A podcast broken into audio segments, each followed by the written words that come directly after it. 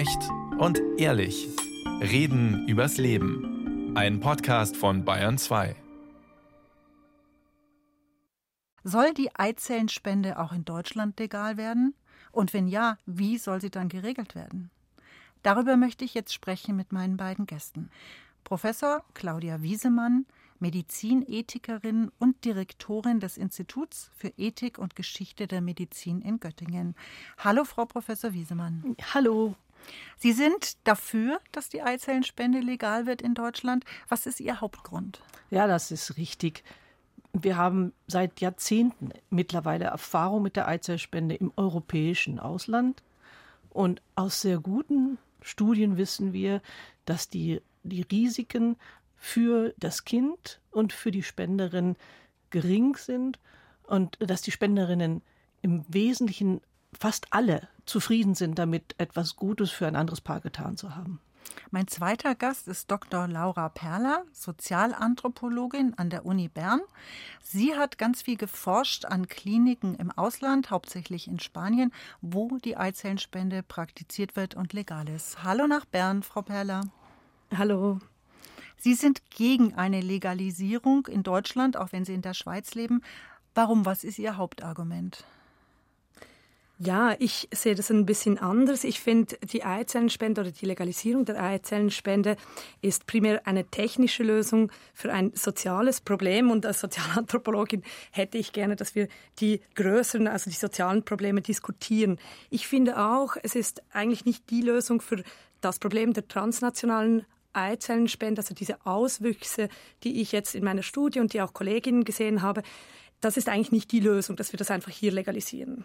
Das heißt, dass die Frauen, zum Beispiel deutsche Frauen, nach Spanien fahren, weil in Deutschland die Eizellenspende nicht legal ist, um da die Spende zu bekommen. Aber um das Ganze jetzt erstmal zu umreißen, würde ich Sie gerne bitten, uns zu erklären, was heißt es eigentlich, eine Eizellenspende? Jetzt fange ich mal mit Ihnen an, Frau Professor Wiesemann. Wie läuft es ab?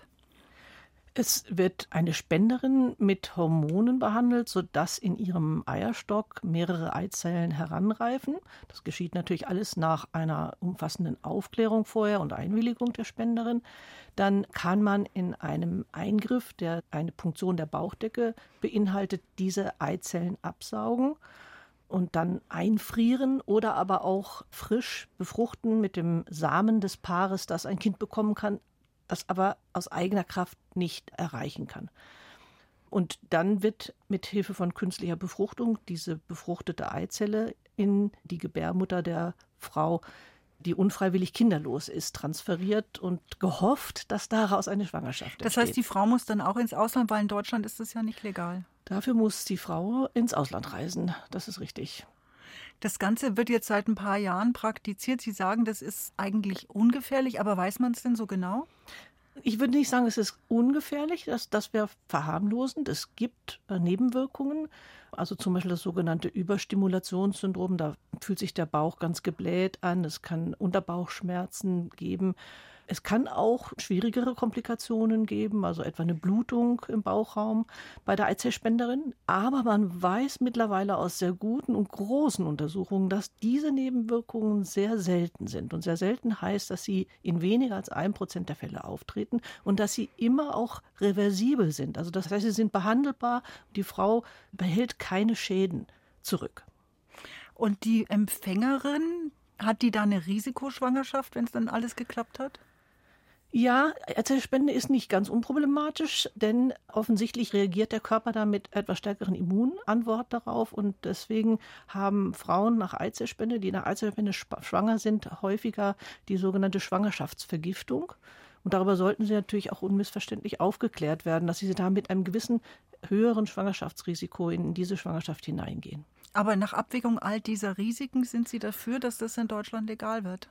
Es ist für viele Paare ein so großes Leid, kinderlos zu bleiben. Und manche Menschen entscheiden sich dafür, ohne Kinder zu leben und sind glücklich. Das ist ganz klar. Aber für viele Menschen in unserer Gesellschaft ist es, Kinder zu haben, eine Familie zu gründen, ganz wesentlich für den Sinn des Lebens. Und es kann fast eine existenzielle Krise auslösen, dazu nicht in der Lage zu sein. Frau Perler, Sie kennen die andere Seite ganz gut, die der Spenderinnen, weil Sie eben in Spanien lange geforscht haben und viel mit den Spenderinnen auch umgegangen sind. Sie haben die interviewt, Sie haben sich mit denen getroffen. Was haben Sie da für Erfahrungen gemacht oder die Frauen für Erfahrungen gemacht? Mhm. Ja, also das stimmt natürlich, was Frau Wiesmann sagt. Was da gemacht wird, ist eine Punktion, vorher eine äh, hormonelle Stimulation. Ich finde aber, es hört sich anders an, wenn man das einfach so sagt oder wenn man wirklich mal genau schaut, was ist denn eigentlich für ein Arbeitsaufwand dahinter? Weil diese hormonelle Stimulation, das bedeutet zwei Wochen regelmäßig Injektionen, die, die müssen ganz pünktlich gemacht werden. Die müssen da immer hin in die Klinik, können Sie nicht selber machen, Nein, oder? Nein, die machen das oft selber und alle zwei bis drei Tage gehen sie in die Klinik, um auch zu kontrollieren, ob diese Follikel gut sich entwickelt haben. Und danach die Punktion, das ist ein relativ kleiner Eingriff, aber doch unter Vollnarkose. Und wenn das alles zusammengenommen wird, dann denke ich schon, sind das zwei Wochen, in denen die Spenderinnen eigentlich, in denen alles um diese Spende herum organisiert wird oft. Und in, in Spanien, also vielleicht noch etwas kurz noch ein bisschen zum Kontext zu Spanien, weil Spanien ist ja wirklich eigentlich das europäische Eldorado der Reproduktionsmedizin. Es gab 14.500 Punktionen im Jahr 2019. Das sind so die letzten Zahlen, die es gibt noch vor Covid. Und warum gibt es denn in Spanien so viele Eizellenspenderinnen? Also warum haben wir so viele Eizellenspender? Das hat natürlich einerseits mit dieser liberalen Legislation zu tun. Es gibt seit 1988 ein Gesetz. Aber es hat eben auch damit zu tun, dass es eine große Jugendarbeitslosigkeit gibt, dass es viele Spenderinnen das eben machen, weil sie eine Aufwandsentschädigung kriegen. Und das war schon oft auch mit der Grund natürlich von Spenderinnen, dass sie äh, gespendet haben, dass diese Aufwandsentschädigung äh, wichtig war und teilweise fast ein, also sozusagen statt eines Jobs wurden Eizellen gespendet. Wie viel kriegen die denn dann? Es darf ja kein Honorar bezahlt werden, aber eben diese Aufwandsentschädigung. Ja, das denke ich ist auch eben spannend zu sehen. Spanien hat eine altruistische Eizellenspende. Man kann eigentlich nur eine Entschädigung bezahlen, aber diese Entschädigung liegt bei etwa 1000 Euro. Und 1000 Euro, das ist etwa rund um den Mindestlohn oder ähm, bei jungen Frauen sogar das, was sie sonst in Jobs kriegen würden. Also es ist doch einiges an Geld. Sie haben ganz unterschiedliche Frauen kennengelernt, die Eizellenspende machen, manche eben schon seit Jahren. Also zum Beispiel Elsa 22. Sie haben ein Buch darüber auch geschrieben, was man im Internet übrigens einfach frei runterladen kann. Die lebt mit ihrem Partner und dessen Bruder in der Nähe von Valencia und die war früher im Service tätig, dann arbeitslos. Und die spendet alle zwei, drei Monate in verschiedenen Kliniken und das seit vier Jahren. Ist das so eine typische Biografie von einer Spenderin? Also ich würde sagen, ich habe wie so zwei Typen Spenderinnen gefunden. Einerseits waren Spenderinnen, die das wegen einmal gemacht haben, wegen einer, äh, einem finanziellen Engpass. Und die anderen waren die, die eben immer wieder gespendet haben. Und dazu muss ich sagen, dass es in Spanien natürlich schon eigentlich ein Register gäbe. Das ist aber nicht oder war damals zur Zeit meiner Forschung nicht wirklich, äh, war nur in einer Beta-Version sozusagen, wurde das angewendet. Das heißt, die Spenderinnen konnten relativ einfach einfach von einer Klinik zur nächsten gehen und das so machen. Offiziell ist es so, dass man nicht mehr als sechs Lebendgeburten pro Land sozusagen ein Kind nicht sechs Lebendgeburten pro Spenderin haben dürfte. Aber das wird Moment, Lebendgeburten heißt Eizellenspende, wo es dann funktioniert hat? Genau, das wurde auch nicht um, für den Schutz der Spenderin sozusagen gemacht, sondern weil man eine Inzestgefahr sozusagen verhindern wollte. Aber der Fakt ist, dass Eizellenspenderinnen oft auch mehr als sechsmal spenden, jedenfalls das, was ich vorgefunden habe. Und das ist natürlich problematisch. Aber Weil es, es also noch kurz zu, mhm. zu, zu, was Sie gesagt haben, wegen der längeren, also wegen diesen Studien. Es gibt natürlich auch keine Studien, die jetzt irgendetwas sagen über Spenderinnen, die jetzt eben 15 Mal gespendet haben, zum Beispiel. Ja, Und ich würde auch sagen, stimmt. es gibt eigentlich, die Datenlage ist sehr schlecht, was die Langzeitwirkungen anbelangt. Ja, aber vielleicht nochmal zu der Häufigkeit der Spende. Also diese große Studie von Guido Pennings, die schon ein bisschen mhm. älter ist, die ja über 1400 äh, Frauen befragt hat, die hat herausgefunden, dass Frauen, die dreimal oder häufiger Eizellen spenden, sehr selten sind. Also es macht mhm. ungefähr 10 Prozent der Frauen aus. Die anderen machen es seltener. Und außerdem kommt noch hinzu, dass auch viele Frauen sagen, sie haben eine altruistische Motivation. Das ist klar, es geht auch darum, entschädigt zu werden. Ich bin sehr dafür, dass Frauen für diesen Aufwand eine Entschädigung erhalten.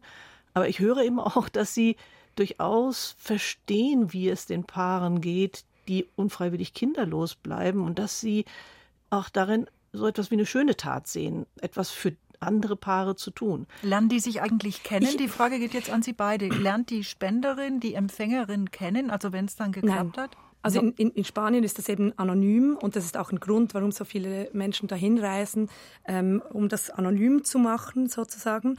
Und ich denke, das ist natürlich die Frage auch, also ich habe auch viele Spenderinnen gefunden, die gesagt haben, ja, ich mache das natürlich auch, um anderen zu helfen.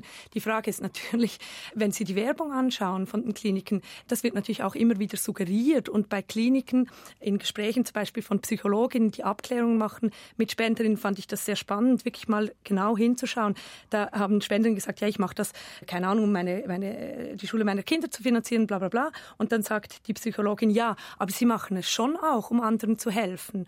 Und äh, das ist oft auch eine diskursive Verschiebung da, weil es wird ja auch erwartet, dass man es macht, um zu helfen.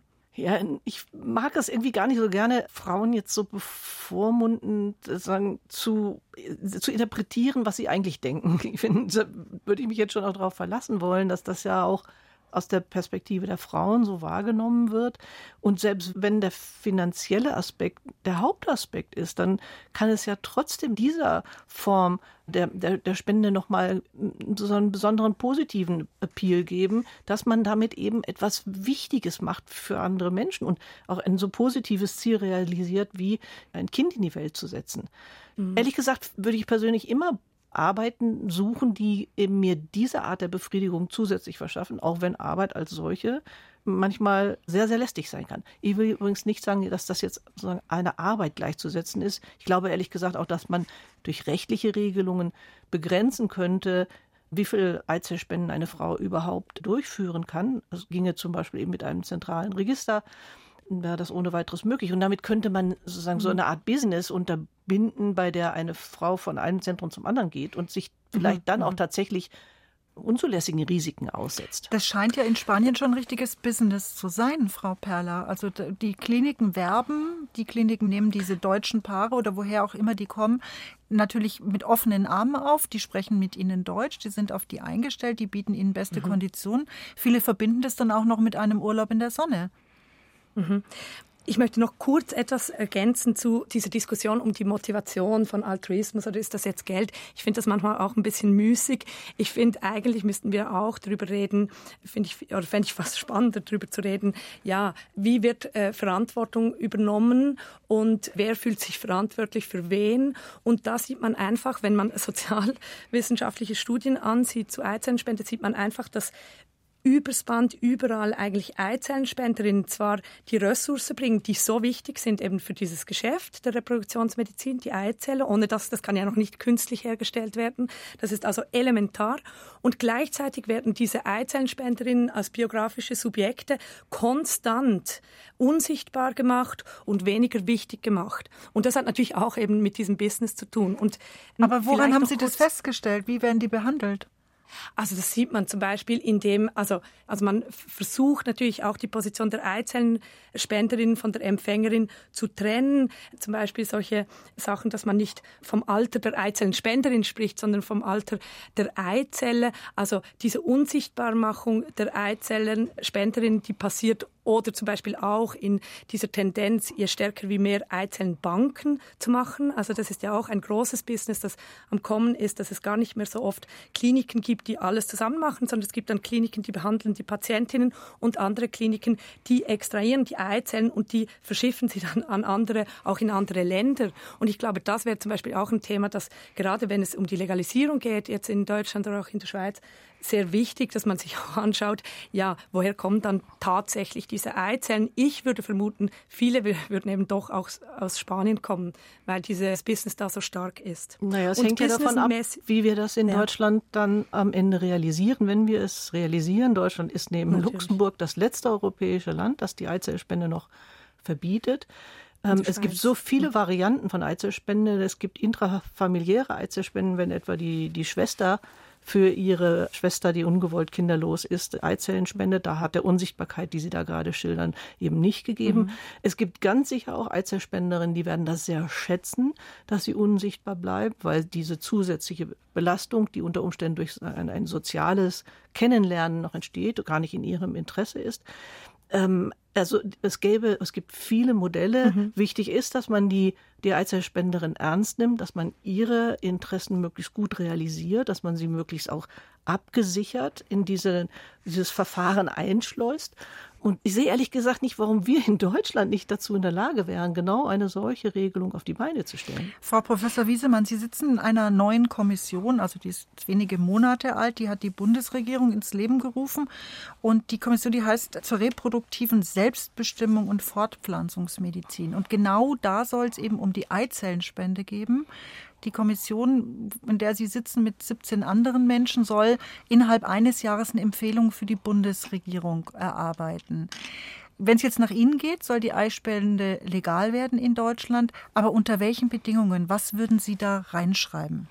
Ich würde zunächst einmal tatsächlich mich mit der Situation der Eizellspenderin ausführlich befassen und mich fragen, was genau braucht diese Frau, damit sie äh, gut geschützt in ein dieses Verfahren geht, damit ihre Rechte und Interessen möglichst optimal geschützt werden. Da brauchen wir zum Beispiel eine sehr gute unabhängige Information und Aufklärung. Denn wie Frau Perler ja gerade schon darstellte, wenn Sie das auch von dem reproduktionsmedizinischen Zentren beziehen müssen, dann sind Sie da womöglich, sagen wir mal, einer gewissen Suggestion ausgesetzt. Was meinen Sie damit? Äh, also etwa darin, dass man ihnen die Nebenwirkungen nicht so unmissverständlich schildert, wie sie auftreten können. Das wäre jetzt eine denkbare Variante. Wir kennen, wir sehen zum Beispiel in, in, das ist in England, wer vorbildlich praktiziert wird. England hat eine aufsichtsführende Behörde über alle reproduktionsmedizinischen Zentren. Sie hat eine hervorragende Homepage, in der man sich ganz klar und unmissverständlich über den Prozess der Eizellspende aufklären lassen kann hat eine sehr gute Nachsorge für die Eizellspenderin, führt regelmäßig Befragungen der Eizellspenderinnen durch, um zu hören, was ist im Verfahren nicht gut gelaufen, was könnte man verbessern. Also solche Verfahrensvorschriften fände ich für Deutschland außerordentlich mhm. wichtig als ein erster mhm. Schritt. Wie würden Sie denn sicherstellen, dass nicht aus irgendwelchen Samenbanken, die europaweit oder Eizellenbanken, die europaweit arbeiten, doch wieder spanische Spenderinnen, die nicht besonders gut aufgeklärt wurden, hier deutschen Paaren zu Kindern verhelfen? Also ich will das gar nicht per se unterstellen, dass das in anderen Ländern anders läuft. Ich habe auch andere Informationen schon erhalten darüber. Wir können natürlich auch begrenzen, ob Eizellen überhaupt eingeführt werden dürfen. Das ist auch ein, wäre auch im Rahmen der rechtlichen Möglichkeiten da. Wir könnten beispielsweise sagen, es dürfen nur Eizellen von Zentren nach Deutschland eingeführt werden, in denen dieser Informations- und Aufklärungsprozess sehr gut dokumentiert ist. All solche Vorsichtsmaßnahmen wären ja problemlos zu realisieren. Frau Peller, würden Sie da mitgehen mit Frau Wiesemann? Ich wollte gerade sagen, ich finde das eigentlich eine schöne Idee und ich finde auch, es gibt natürlich Länder, die das besser regeln, als das jetzt in Spanien geregelt ist. Aber die Frage ist, können diese Länder denn tatsächlich die Nachfrage stillen? Und wenn wir uns mal die Zahlen anschauen, welche, also welche Paare, ausländische Paare nach Spanien reisen für die Eizellenspende, ich habe gerade vorhin noch kurz nachgeschaut, das sind 80 Prozent aus Frankreich, Italien und Großbritannien. Alles Länder, da ist die Eizellenspende legal und da ist sie eben auch besser geregelt. Die Problematik ist aber, dass sie da eben gerade deswegen eben auch nicht genügend Spenderinnen finden. In Italien werden keine Aufwandsentschädigungen bezahlt. Da finden, also da werden alle Eizellen importiert aus Spanien. In Frankreich gibt es ellenlange Wartenlisten. In Großbritannien mussten sie die Vergütung massiv hochschalten, damit sie überhaupt jemanden finden. Und deshalb frage ich mich, also es nehme mich Wunder, Frau Wiesemann, denken Sie denn, Sie hätten genügend Eizellenspenderinnen in Deutschland? Ich kann das nicht von meinem Schreibtisch hier aus nicht beurteilen, das ist ganz klar. Ähm, aber Sie haben jetzt gerade zwei Länder genannt, die tatsächlich, wie ich finde, die Eizellspenderinnen nicht ausreichend honoriert haben für das, was sie da tun. Und diese Idee, dass Frauen das schon irgendwie umsonst machen, ja, das, das, die finde ich hm. persönlich auch empörend, äh, ehrlich gesagt. Das ist wirklich ein großer Aufwand, den man da betreibt. Es ist vielleicht nicht ein ganz passender Vergleich, aber in Deutschland beispielsweise ist es erlaubt, an Arzneimittelforschung teilzunehmen als gesunder Mensch. Wir brauchen sogar diese Form von Forschung, denn Medikamente, die das allererste Mal getestet werden am Menschen, die werden normalerweise an gesunden, jungen Menschen getestet. Und die bekommen für diese Form von Arzneimitteltesten eine, eine durchaus großzügige Aufwandsentschädigung, die korrespondiert mit dem Aufwand, dem zeitlichen Aufwand, den, auch den körperlichen Risiken. Das sind mehrere tausend Euro in der Regel. Ich finde, das kann man als Modell heranziehen und Eizellspenderinnen eben auch entsprechend angemessen honorieren für das, was sie da tun. Ich möchte noch mal zurückgehen auf eine mögliche Legalisierung der Eizellenspende in Deutschland. Was müsste in dem dazugehörigen Gesetz denn stehen? Zum Beispiel das, ist jetzt eine Frage von mir, dass irgendwann das Kind, was aus der Eizellenspende hervorgegangen ist, ein Recht haben könnte, sollte die leibliche Mutter zu finden. Sollte das drinstehen, Frau Wiesemann? In Spanien ist es nicht so, da ist es komplett anonym. Ja, es, es muss so sein, denn das hat schon das Bundesverfassungsgericht festgehalten. Das Kind hat ein Recht auf Kenntnis der Abstammung. Mittlerweile ist das bei der Samenspende realisiert. Übrigens kurze Exkurs. Samenspende bei den Männern darf sein in Deutschland, Eizellspende nicht. Ist auch eine gewisse Form von Ungerechtigkeit zwischen den Geschlechtern. Und Aber man kann es überhaupt nicht miteinander vergleichen, weil das ja das kein richtig. Eingriff ist. Das ist mhm. gar nichts dagegen. Ne? Mhm. Ja, ist es ein Unterschied, das ist ganz klar. Aber der Grund war für das Verbot war damals nicht, dass das riskanter ist für die Eizellspenderin, sondern weil das Recht, das Gesetz die gespaltene Mutterschaft verhindern wollte. Eine Begründung, die heute so gut wie kein Jurist mehr ernst nimmt. Aber das Recht auf Kenntnis der Abstammung des Kindes muss gesichert sein. Da haben wir im Augenblick schon ein hervorragendes Vorbild mit dem Samenspenderregistergesetz, ein schönes Bandwurmgesetz, aber das ganz klar regelt, wie die Daten der Eizellspenderin aufbewahrt werden soll, damit der Jugendliche dann die Möglichkeit hat, diese Informationen zu erlangen. Das Thema Mutterschaft haben Sie jetzt gerade angesprochen, dass die geteilte Mutterschaft, dass das eine Idee ist, die längst out ist. Aber die gespaltene, das ist ja hm. interessant. Gespalten, okay, erklären Sie es nochmal. Ja, gespalten, das ist natürlich auch ein sehr dramatischer Begriff, als wenn da so eine Hackklotz zwischen die genetische Mutter und die austragende Mutter so einen Spalt getrieben hätte. Ich finde eben auch geteilte Mutterschaft die viel schönere Ausdruck, denn da, da teilen sich tatsächlich zwei Frauen in Anteil an der Entstehung dieses Kindes. Die eine, die soziale Mutter dann und auch die austragende Frau ist natürlich dann die soziale Mutter, die das Kind aufzieht und damit natürlich auch die, für das Kind viel Aber wenn sie es austrägt, ist sie ja eigentlich auch ein bisschen biologische Mutter. Da geht es jetzt ganz durcheinander. Ja, nach dem deutschen Recht ist Mutter die Frau, die das Kind auf die Welt bringt. Und deswegen musste vielleicht auch der Gesetzgeber damals erst vor über 30 Jahren diesen dramatischen Begriff der gespaltenen Mutterschaft erfinden. Über 30 Jahre ist das her. Ich, ich, hm. auch, auch das nötigt uns, ehrlich gesagt, einmal unsere Rechtsprechung zu überdenken. Also ich denke, da gehen wir einig. Also die gespaltene Mutterschaft, da müssen wir, glaube ich, nicht mehr drüber reden. Aber das heißt ja nicht, dass es andere Gründe nicht auch gäbe, warum wir immer noch kritisch sein sollten. Und ich denke, dass bei der Eizellenspende ja schon auch spannend ist, dass dort gleichzeitig eben auch eine Re Biologisierung sozusagen der Kernfamilie oder die Kernfamilie als solche sozusagen reproduziert wird.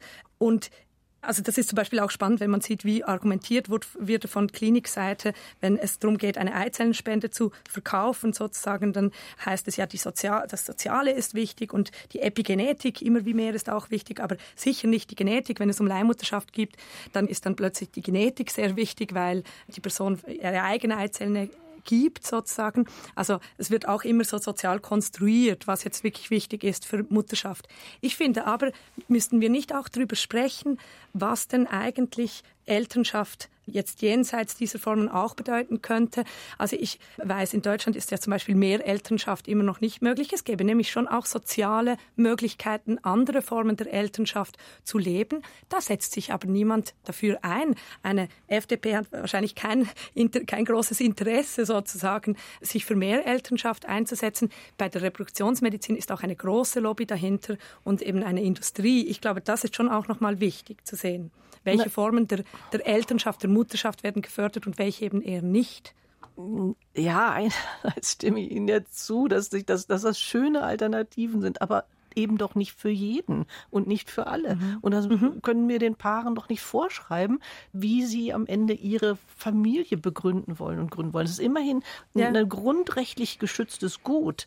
Und, ähm, aber, es ist kein, aber es ist kein Recht, auf den Körper von anderen zuzugreifen. Ich würde auch mit Ihnen gehen. Ich, ich habe auch Paare interviewt und bin da mitgegangen und ich kann das auch nachvollziehen, wirklich. Aber das heißt noch nicht, dass man ein Recht hat, auf den Körper von anderen zuzugreifen. Und das macht ja die Eizellenspende schon nochmal anders als ein IVF. Ich würde sagen, da ist schon ein großer Unterschied. Als die In-vitro-Fertilisation, genau. ne? die Regenz genau. Reagenzglasbefruchtung. Mhm. Ja, ist das, ich, niemand hat ein Recht, auf den Körper eines anderen zuzugreifen. Darum geht es ja nicht. Es geht ja um ein freiwilliges Arrangement zwischen zwei Personen.